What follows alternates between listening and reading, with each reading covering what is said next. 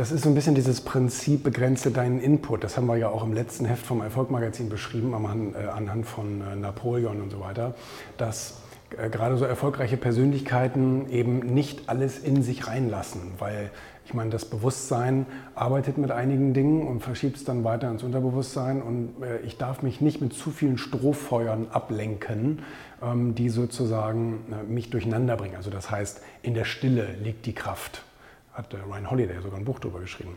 Und ähm, das heißt, dass man bewusst tatsächlich den Input, den man von außen zugespielt bekommt, begrenzt und auswählt, schon im Vorhinein, will ich mir das anhören, will ich mir das anschauen, will ich mich damit beschäftigen oder eben nicht.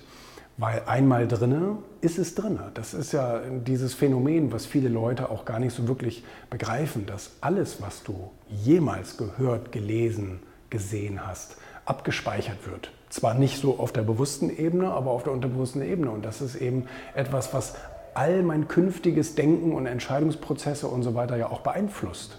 Kannst du dich kaum gegen wehren. Und deswegen muss man tatsächlich so ein bisschen diese, wie sagt Hermann, Gedankenhygiene betreiben, dass man schaut, was lasse ich da rein und was nicht. Ne?